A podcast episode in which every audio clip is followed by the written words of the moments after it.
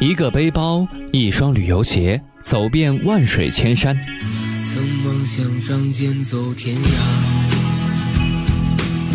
看一看世界的繁华。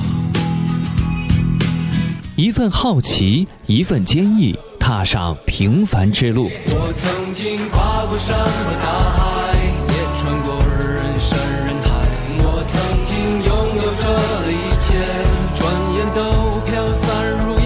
遍全国各地，领略祖国大好河山，踏上心灵之旅，发现世界奇幻仙境。让我们永远在路上。我曾经毁了我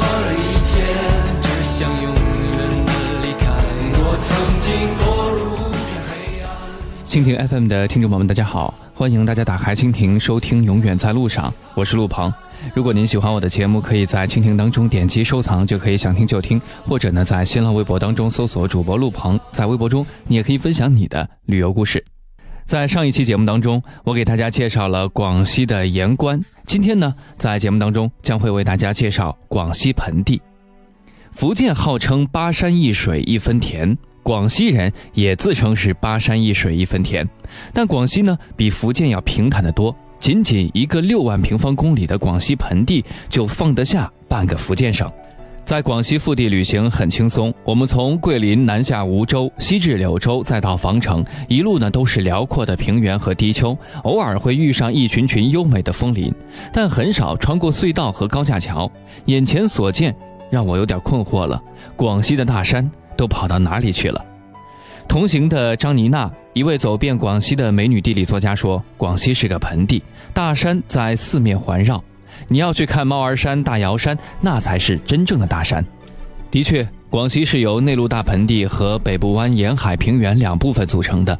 盆地的四周散布着海拔千米以上的群山，底部则是海拔两百米以下的平原丘陵，仿佛一口大锅。大山像栅栏，盆地的位置稍微偏向东部，所以西边的栅栏更加的粗壮，密不透风。我拿着放大镜，从东北的猫儿山开始，顺时针将它们一一的捉拿出来：月城岭、海洋山、都庞岭、蒙竹岭、大桂山、云开大山、大荣山、六万大山、十万大山、大青山、金钟山、青龙山、凤凰山、九万大山、大苗山、大南山。你感受到这栅栏的浓密度了吗？也许上天觉得这样创造广西盆地太过偷懒，又在盆地的底部放上了两粒优美的弧形山脉——广西湖。从西北伸出的是都阳山和大明山，从东北伸出的是大瑶山和莲花山，像是准备十指相扣的一双手。也可以这样说，是双手还没有相握，而是隔了一些距离相互打量。中间有座孤立的镇龙山。我突然觉得这情景更像是双龙抢珠矗立在盆地中央，海拔一千一百四十米的镇龙山就是那颗珠。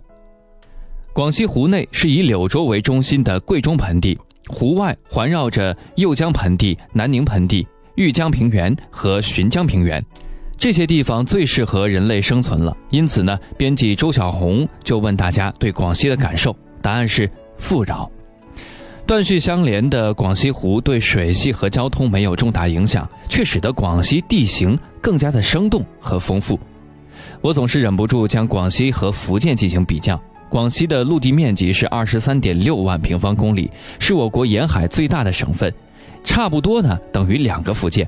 二零一零年，广西常住人口四千六百零二万，虽然高出福建近千万，但仍然不及广东的一半，算得上是地广人稀吧。为了解决前面的疑惑呢，我也去查了资料。福建的山地丘陵面积约占百分之八十九，平原占百分之十，而广西的山地丘陵面积占百分之七十五点六，平原台地呢是占了百分之二十三。可见啊，虽然都是我开头说的同一句名言，广西要比福建平坦的多了。仅仅一个六万平方公里的广西盆地，就放得下半个福建省。今天节目中和大家说了广西的盆地，在下一期节目当中将会和大家聊一聊广西的水系。所谓依山而建，依水而居。下一期节目我们再见。